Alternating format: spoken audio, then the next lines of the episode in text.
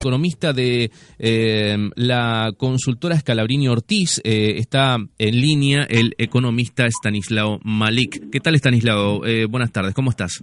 Hola, buenas tardes, ¿cómo andan? Bien, aquí estamos. Stanislao, muy interesados en saber cómo podemos entender los ciudadanos a pie esta reperfilación que planteó ayer el ministro de Economía, Hernán Lacunza. ¿Cómo lo podemos comprender? Bueno, en realidad hubo varios anuncios, bien eh, divididos en dos. ¿no? Uno es la propuesta de reperfilamiento propiamente dicha, que eso es eh, los compromisos de deuda que tenía Argentina el año que viene en adelante. Argentina lo que hace es proponerle a los acreedores cambiar los vencimientos por vencimientos más largos, o sea que nos refinancian. ¿no? Argentina está en plena crisis de deuda, básicamente eh, ya desde el año pasado, ¿no? Que no nos prestan en los mercados internacionales de deuda, por eso fuimos al FMI. Eh, la plata del FMI se termina ahora, porque prestaron durante un año y medio, ya no prestan más. Entonces el año que viene hay mucho temor de que Argentina no tenga los fondos para pagar la deuda. Eh, entonces lo que propone el gobierno es un reperfilamiento, o sea que en vez de pagarle el año que viene te pago, no sé, a 10 años. si el acreedor está de acuerdo. Algo muy parecido a esto fue el megacanje, no sé si recuerdan en el 2001, digamos, eso es, eso es un reperfilamiento. Ese es uno de los anuncios. El otro de los anuncios fue eh, eh la reestructuración compulsiva de deuda de corto plazo. Varios bonos que emitió el gobierno, deuda que tenía que pagar en los meses siguientes, particularmente los seis meses que siguen, dijo no la voy a pagar, la va a pagar el gobierno que viene. Eso esencialmente no es un reperfilamiento, porque el reperfilamiento es acordado con los acreedores, esto es compulsivo, eh, esencialmente es un default selectivo, digamos, se agarra determinados eh, vencimientos de deuda y dice esto yo no lo pago, así que eh, si querés te pago el año que viene y si no hacemos juicio. eso es un default. Así que esos fueron esencialmente los dos anuncios realizados ayer. Para entenderlo, eh, el país lo que hace es emitir bonos de deuda que compran particulares, empresas, fondos, eh, y lo que hacen con eso es em, justamente tener un valor que eh, es lo que se busca renegociar justamente, ¿no? Eso es lo que se comprende. Claro, o sea, esencialmente los bonos es, es como si fuera un préstamo. bueno, si le pone bonos, pues es un préstamo que se puede negociar. O sea, yo agarro, le presto al gobierno y mañana yo no lo quiero más y te lo vendo a vos. Y entonces el gobierno en vez de, verme a mí te debe a vos. Eso es un bono. Pero para que no, se haga lío a la gente, esencialmente son préstamos los bonos, ¿no? Entonces lo que está diciendo el, gobierno, que los a sus acreedores, que son bancos particulares, fondos de inversión extranjeros, fondos de inversión locales, eh, compañías de seguros, empresas, todos. A esos acreedores, la división fue así como te dije. O sea, los bonos de corto plazo le dijo no te los pago, te los pago el año que viene. En realidad no es no te los pago, te los pago el año que viene, pero se incumple un contrato, digamos, el contrato decía que tenía que pagar ahora. Eh, te los pago el año que viene, condiciones que yo, que yo digo además. Eh, por eso esperemos que los acreedores, digamos, no, no tomen acciones legales. Eh, y, y, después, por el otro lado, está el reperfilamiento, que son el resto de la deuda del año que viene y los años subsiguientes, que se le va a proponer a los acreedores que nos la eh, eh, básicamente estirar los pagos. El tema que sea estirar los pagos es una tasa de interés y la tasa de interés que se le cobra a la Argentina es la tasa de interés que hoy el mercado le exige estamos hablando de alrededor de un 21 o 22% anual en dólares. Varios economistas salieron hoy a hablar acerca de un altísimo riesgo de default. ¿Opinás lo mismo? A ver, ante todo hubo un default. Primero, es la primera definición, hubo un default. No se paga la deuda, o sea, mañana hay que pagar, eh, eh, había que pagar, eh, había que pagar un servicio de deuda y el gobierno salió a decir no lo pago. entonces, parte de la deuda ya se defaulteó. La pregunta es si se va a defaultear el resto de la deuda.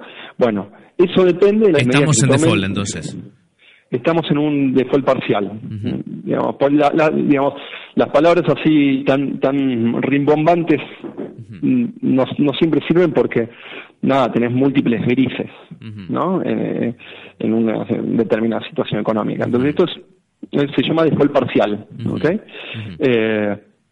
Entonces acá, ¿cuál es el riesgo? El riesgo es el siguiente, Argentina tiene que afrontar pagos el año que viene de deuda que todavía está vigente, bien, además de la deuda que ahora compulsivamente, o sea que tiene que pagar a partir del año que viene. Entonces Argentina para eso necesita dólares principalmente.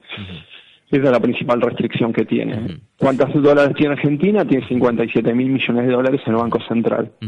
Y es muy interesante que junto con la CUNSA, que dio la conferencia de prensa ayer, también salió un comunicado del Banco Central.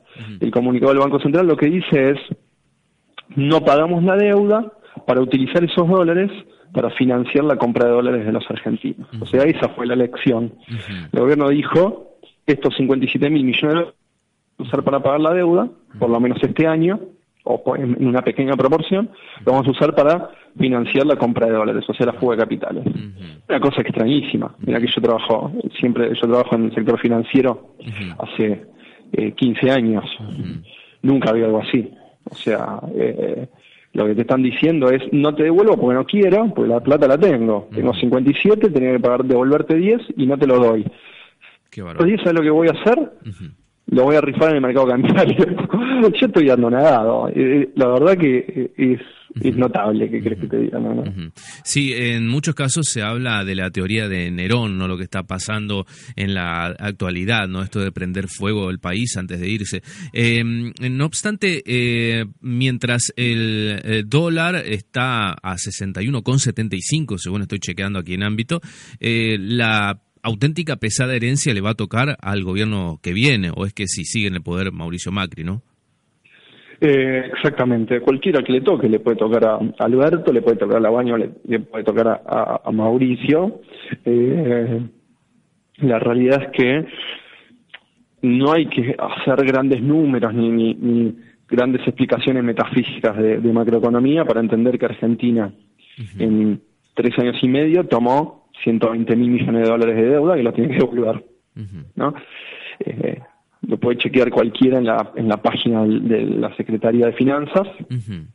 Lo que es clarísimo es eh, a dónde fueron esos dólares, ¿no? Porque uno dice, bueno, pero ¿qué pasó? Tanta plata, eh, básicamente duplicaron la deuda externa, ¿no? Tanta plata, ¿dónde fue? Bueno, esa plata fue a financiar la fuga de capitales. Eh, este, esta medida de, de, regular el mercado cambiario, de que cada uno compra la cantidad de dólares que tiene ganas, sean 100 o sean mil millones, mil millones, ¿eh? Y además uno dice, número loco, no, no. Hay bancos que compraban un día mil millones de dólares. Y sí, ¿y esos dólares de dónde salen? Bueno, esos dólares salen de la deuda.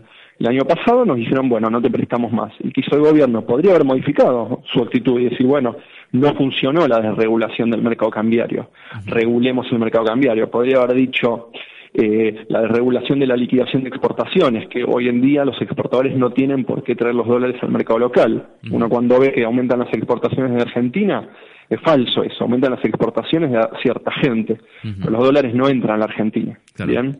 O sea, no están obligados porque se los, se los desreguló.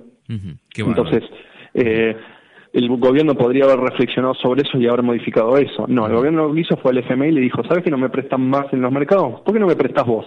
Y el FMI le prestó 55 mil millones de dólares más que se lo fumó en el transcurso de ocho meses. Qué bárbaro es, es realmente preocupante. Y lo más preocupante es que se va, es un modelo que, que ya lo conocemos en Argentina, porque ya tuvimos varias crisis de la deuda, no es una novedad de esto, ¿no? Es un modelo en el que recaemos una y otra vez y siempre termina de, forma bastante, bastante trágica para todos los argentinos. Em, em, Malik ha sido muy amable para charlar con nosotros. Em, te deseamos un muy buen día, a pesar de lo tan agitado que se avisora que continuará la jornada. ¿Mm? Bueno, les agradezco mucho la invitación. Hasta luego, ¿eh? que tengan buen día. Desde Buenos Aires, hablando con nosotros, el economista eh, Stanislao Malik.